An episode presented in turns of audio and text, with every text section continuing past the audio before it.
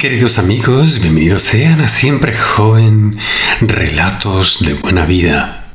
Este es el episodio número 46, titulado La Dimensión Social.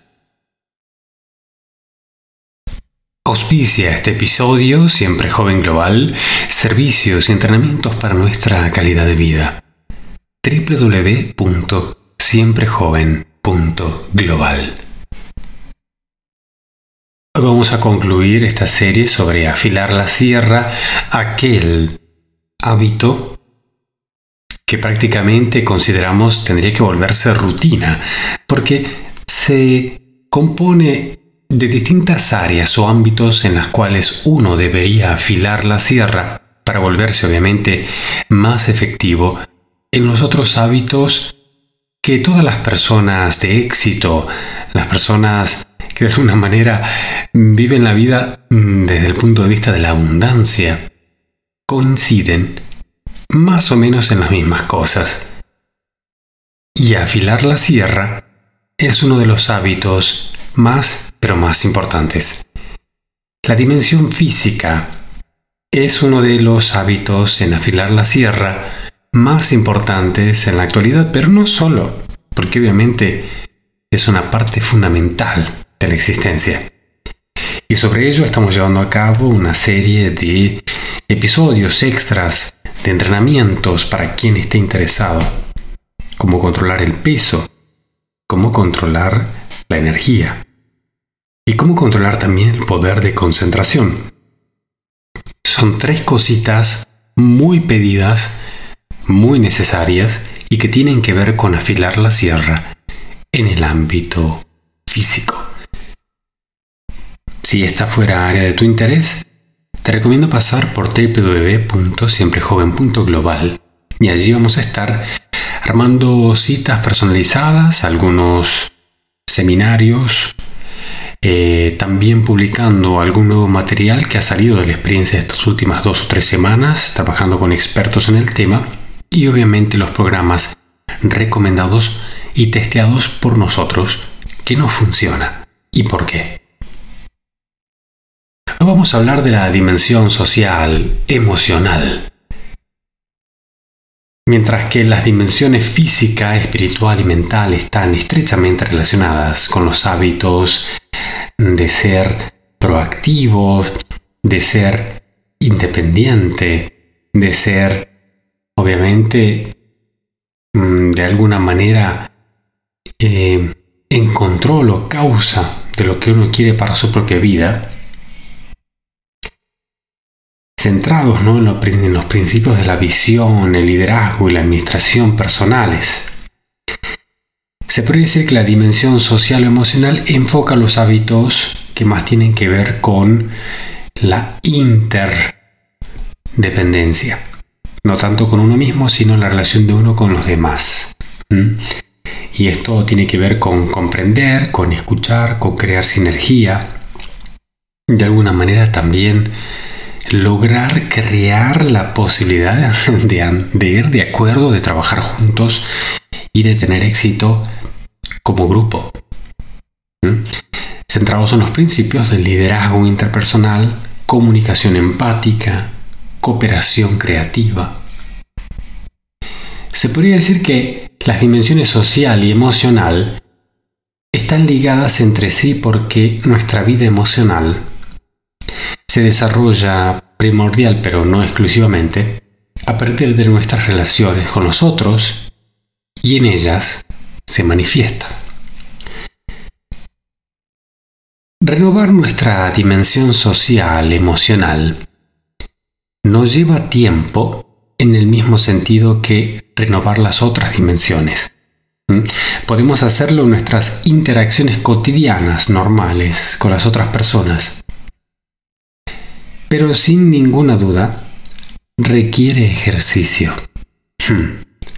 Tal vez tengamos que esforzarnos porque muchos no hemos alcanzado el nivel de victoria privada y las habilidades de la victoria pública necesarias para que esos hábitos de la relación interpersonal, de la victoria interpersonal, de la empatía, del liderazgo, se desplieguen naturalmente en todas nuestras interacciones, obviamente.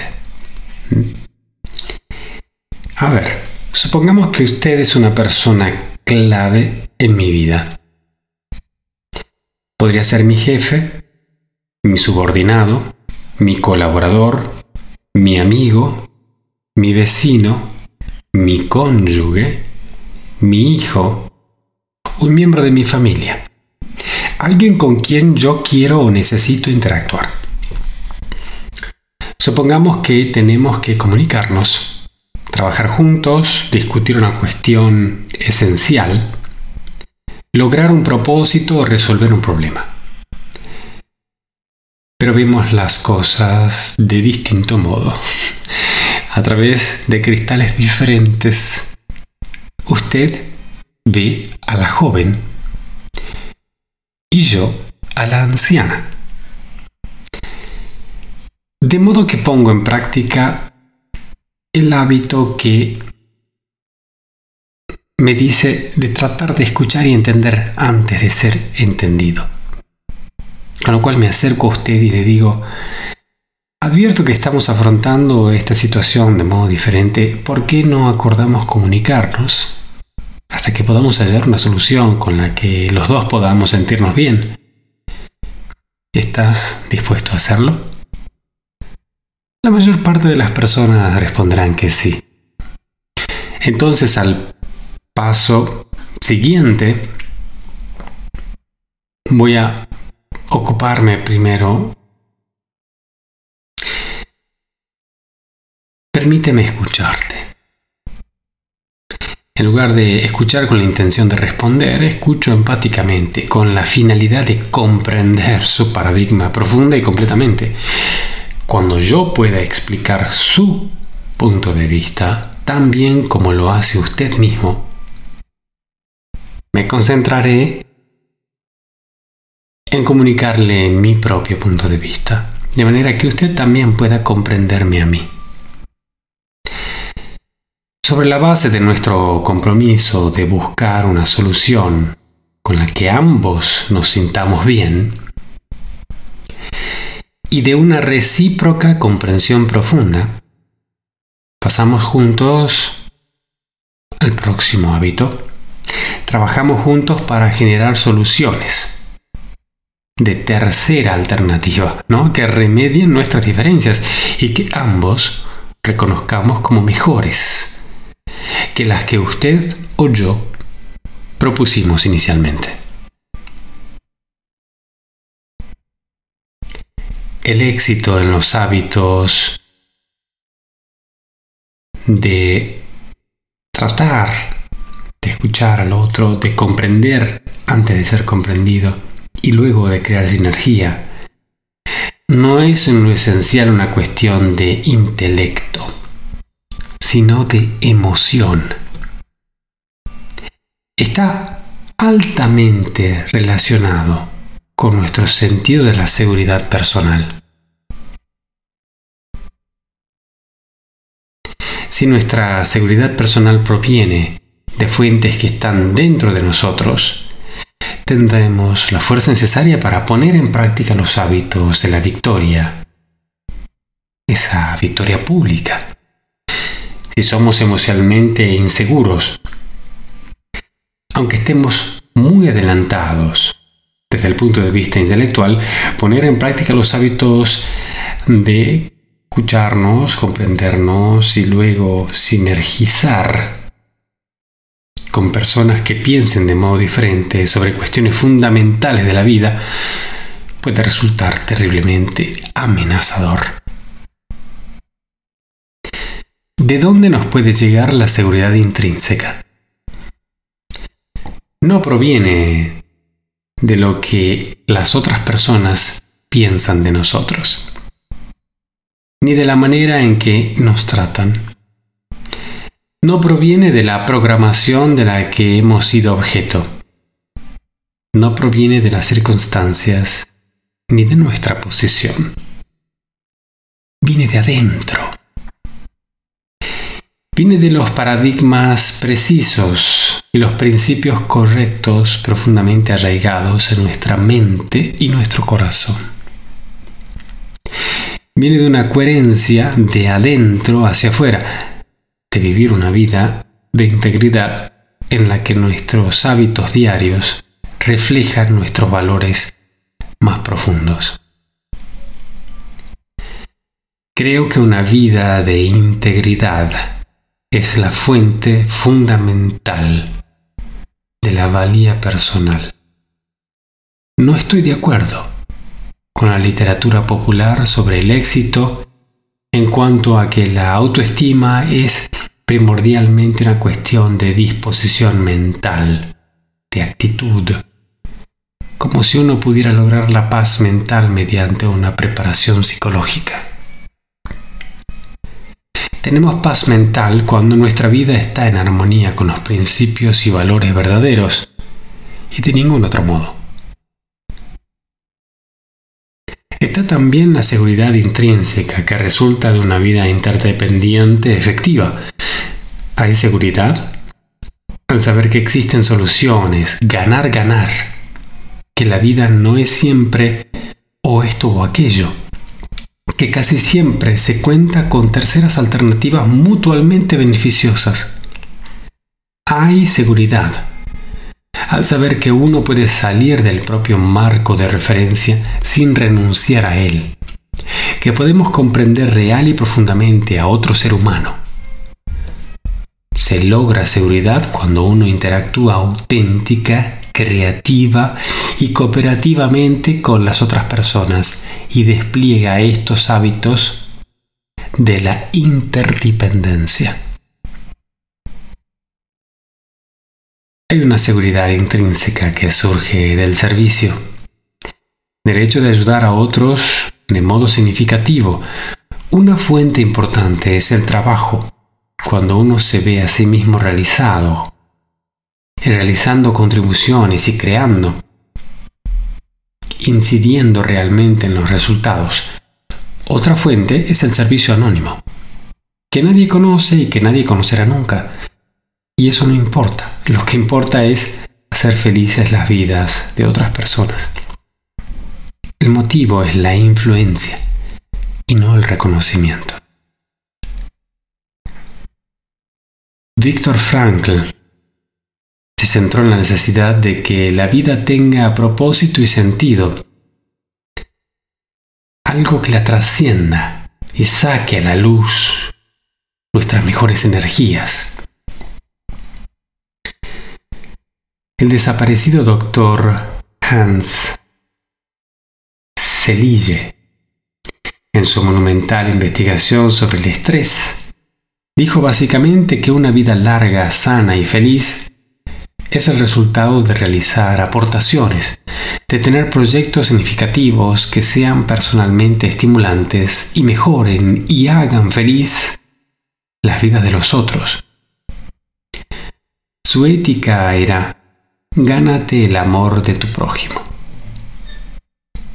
En palabras de George Bernard Shaw, este es el verdadero goce de la vida ese ser utilizado por un propósito que uno mismo reconoce como importante. Ese ser una fuerza de la naturaleza y no un montoncito febril y egoísta de malestares y molestias, que se queja de que el mundo no se consagra a hacerlo feliz. Soy de la opinión de que mi vida pertenece a toda la comunidad y de que mientras eh, viva es mi privilegio hacer por esta todo lo que pueda. Cuando muera, quiero estar completamente agotado, pues cuanto más duramente trabajo, más vivo. Gozo de la vida por la vida misma. Para mí la vida no es una pequeña vela, es una especie de antorcha espléndida, que por el momento sostengo con fuerza y quiero que arda con el mayor brillo posible antes de entregar a las futuras generaciones que nos dice, por ejemplo, N. Eldor Tanner, Ha dicho, por ejemplo, el servicio es la renta que pagamos por el privilegio de vivir en esta tierra. Y existen muchos modos de servir. Pertenezcamos o no a una iglesia o organización de servicio social, tengamos o no un trabajo que nos procure oportunidades de servicio significativo, ni un solo día debe transcurrir sin que podamos por lo menos servir a otro ser humano efectuando depósitos de amor incondicional. Son muchas las citaciones, son muchos los ejemplos que podría citar de este punto de vista. Obviamente, lo que acá en este episodio estamos puntualizando no es obviamente una evangelización, no es un querer convencer de una filosofía específica o un modo, sino simplemente de la necesidad de afilar la sierra en el aspecto social emocional. Y que es tan grande el beneficio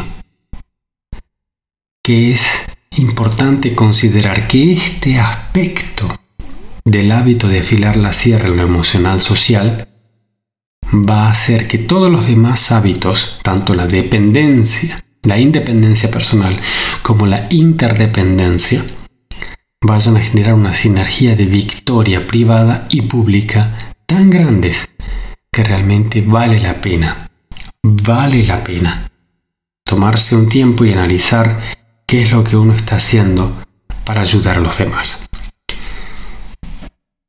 En Siempre Joven hablamos de relatos de buena vida. No hablamos de filosofías, no hablamos de religiones, no hablamos tampoco de ideales.